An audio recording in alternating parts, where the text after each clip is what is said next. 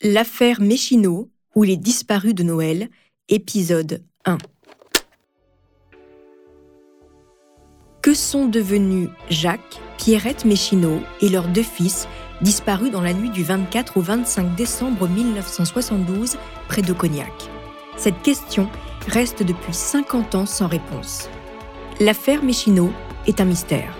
Un mystère sans corps, sans indice, sans aucune piste. Depuis 50 ans, les gendarmes cherchent à savoir ce qui est arrivé à la famille Méchineau. Vous écoutez Homicide, je suis Caroline Nogueras.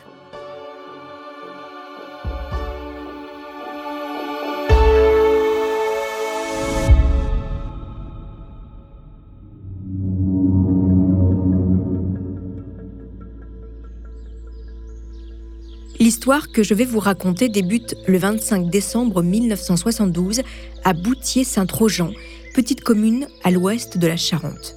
Cognac est à quelques encablures de ce village d'un bon millier d'habitants. Ici, tout le monde se connaît, se croise, se salue. Et comme la France entière en ce lendemain de réveillon, le temps s'étire au rythme d'un jour de congé. La veille, on a fêté Noël les adultes se remettent du repas trop arrosé. On a reçu la famille, les amis, on a bu, mangé. Les hommes ont parlé politique. On se dit sans doute que Georges Pompidou a bien mauvaise mine, mais personne ne sait encore qu'il est malade et condamné. Les femmes, elles, préfèrent sans doute évoquer l'émission Midi 30 du jour. Daniel Gilbert a reçu la chanteuse Dalida qui s'est déguisée en Père Noël. Dans la rue, elle fait chanter les enfants. Je sais bien que tu l'adores. Et qu'elle a des jolis yeux. Mais tu es trop jeune encore.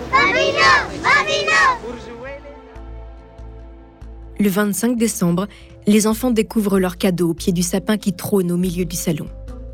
Poupées pour les filles, voitures et jeux de construction pour les garçons. À midi, on mangera les restes de la veille parce que, oui, comme à chaque fois, on a prévu trop. Ce lundi 25 décembre, Boutier se réveille. Tout semble normal, sauf peut-être la maison des Méchineaux. Ce jour-là, comme les suivants, les volets verts resteront fermés, désespérément fermés.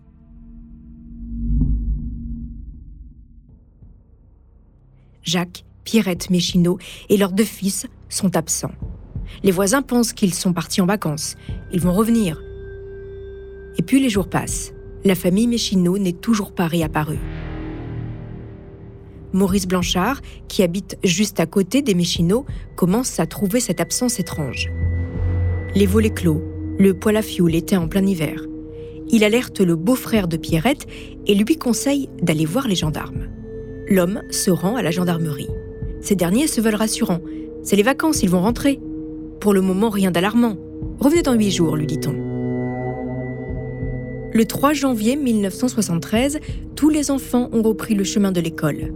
Mais dans celle du village de Boutier-Saint-Trojan, Éric Méchineau, 7 ans, et son petit frère Bruno, 4 ans, ne répondent pas à l'appel.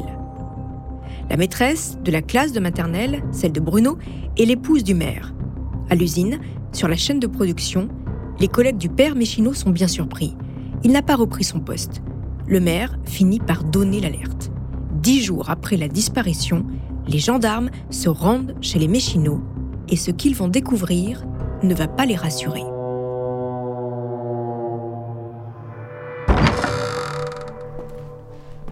En pénétrant dans la maison au volet vert, ils découvrent un intérieur propre et rangé. Les cadeaux emballés patientent sous le sapin fané. Les huîtres et la dinde sont dans le réfrigérateur. Le chéquier et le livret de famille sont rangés dans le tiroir de la commode de l'entrée. Le genre d'endroit qu'on choisit expressément pour ne pas les chercher au cas où on en a besoin. La maison est comme figée dans le temps. Ça paraît évident, les Méchineaux n'avaient pas prévu de partir en vacances comme tout le monde le pensait.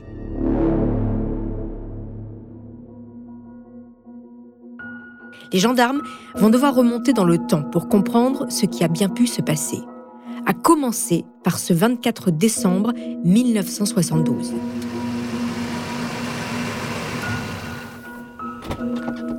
En milieu d'après-midi, M. Fontanilla arrive chez les Méchineaux. C'est un collègue de Jacques. Il a invité la famille à fêter le réveillon de Noël chez lui à Cognac. Il vient les chercher. Jacques Méchineau monte dans son véhicule, une Simca 11000 couleur grenat. Pierrette, son épouse, s'installe côté passager. Leurs deux enfants qui jouaient dans les jardins ont abandonné leur vélo pour monter à l'arrière. Jacques Méchineau suit la voiture de son hôte. Direction rue des Plantes à Cognac. Une dizaine de minutes séparent les deux habitations. La soirée de Noël se passe. Vers 1h30 du matin, les Méchineaux prennent congé. Fontanilla concédera plus tard qu'il a trouvé que la soirée s'éternisait un peu trop. Demain, il bosse lui. Méchineau est en congé. Jacques est sorti le premier pour faire chauffer le moteur. Dehors, les températures flirtent avec le négatif. Quelques minutes plus tard, il est rejoint par son épouse et ses deux garçons, sans doute pressés de déballer les paquets sous le sapin et découvrir leurs cadeaux. Les Méchineaux reprennent la route pour rentrer chez eux. Puis, plus rien. Ils se sont comme volatilisés.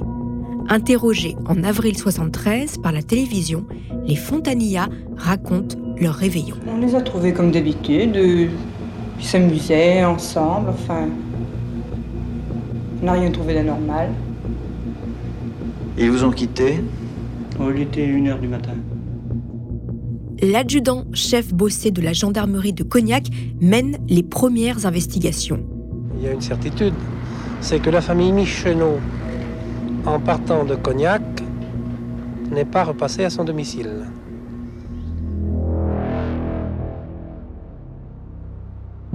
Accident, suicide collectif, les rumeurs vont bon train dans la région. La route qui sépare la rue des Plantes et le village des Méchinots n'est pas réputée dangereuse. Elle longe la Charente dans des virages un peu sinueux, certes. Méchino est un bon conducteur, il connaît le coin. Mais nous sommes à la fin du mois de décembre. Il fait froid, le brouillard s'est abattu sur la région comme une chape de plomb. Comme on dit dans le coin, on n'y voit pas à deux mètres. Et si la voiture avait eu un accident? Les fouilles débutent pour sonder le fleuve. Dans le village, personne n'avait jamais vu ça. Des gendarmes partout, des hommes grenouilles qui explorent le lit de la Charente entre Saint-Brice et Croin. Les plongeurs, anciens gendarmes, appelés également enquêteurs subaquatiques, travaillent dans les pires conditions. La visibilité sous l'eau est quasi nulle. Les courants puissants à cet endroit du fleuve et la présence de nombreux trous et cavités les empêchent de trouver un axe de recherche. Alors ils tâtonnent. Pendant ce temps, sur la terre ferme, des reporters commencent à affluer. Un hélicoptère de la protection civile de Bordeaux est même venu en aide. Il survole des jours entiers le périmètre pour retrouver la Simcamille Grenat immatriculée 544 JV16 et ses quatre occupants. Des moyens considérables pour l'époque, mais le résultat est nul. Rien, on ne trouve rien, pas le début d'une piste. C'est comme si la famille Méchineau s'était volatilisée. Face à l'absence de preuves matérielles, les rumeurs redoublent dans le village. La presse nationale commence à se passionner pour l'affaire des disparus de Noël. Les investigations se multiplient, mais les enquêteurs doivent se rendre à l'évidence. Ils n'ont pas le début d'un indice. Si la piste accidentelle n'est pas définitivement écartée, c'est qu'on le sait. La Charente est capricieuse. Tout le monde garde en mémoire la découverte d'un véhicule à demi immergé en face des quais à Saint-Jacques à Cognac. À l'intérieur, le conducteur a été découvert. Enfin, plutôt le squelette du conducteur. Il était là depuis trois ans. Puisque les circonstances de la disparition ne donnent rien, la clé de cette énigme se trouve peut-être dans la personnalité des disparus. Qui sont les Méchinots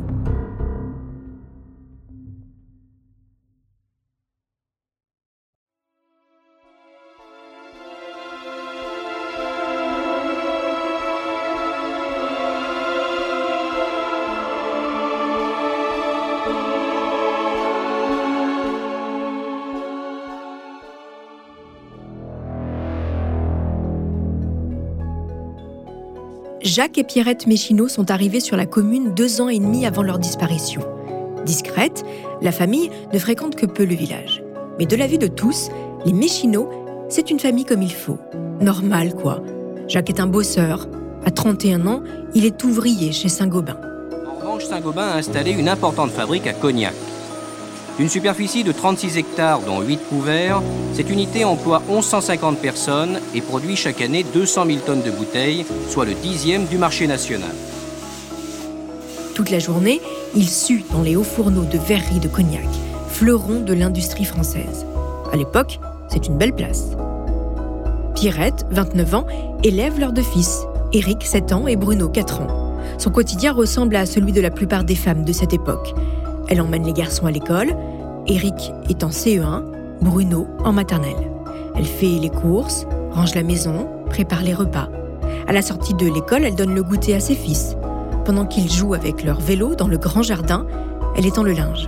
Pierrette Méchineau est une belle femme. Les cheveux noirs, épais, un visage de poupée, une taille de guêpe. C'est un joli brin de fille, comme on dit à ce moment-là. Souriante, polie et très agréable selon son beau-frère. Pierrette fait l'unanimité.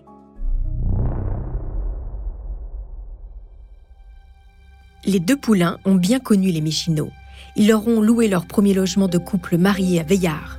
Ils évoquent un couple extrêmement gentil, très honnête, qui avait une conduite irréprochable. Leur histoire a débuté à la fin de l'année 1964. Ils se fréquentent. Pierrette tombe rapidement enceinte. Jacques l'épouse en janvier 65. Oui, ça se passe comme ça à ce moment-là.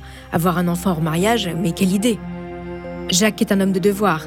Éric voit le jour en 1965, Bruno trois ans plus tard. Avant-dernier d'une fratrie de 13 enfants, Jacques Méchineau travaille depuis qu'il a 14 ans. À l'âge de 16 ans, il quitte le nid familial pour voler de ses propres ailes. Il a 24 ans quand il croise la route de Pierrette Esnard. Elle en a 22. C'est les années 60, il y a du travail pour tout le monde et le samedi, on va danser sur les derniers tubes Écoute ma voix, écoute ma prière.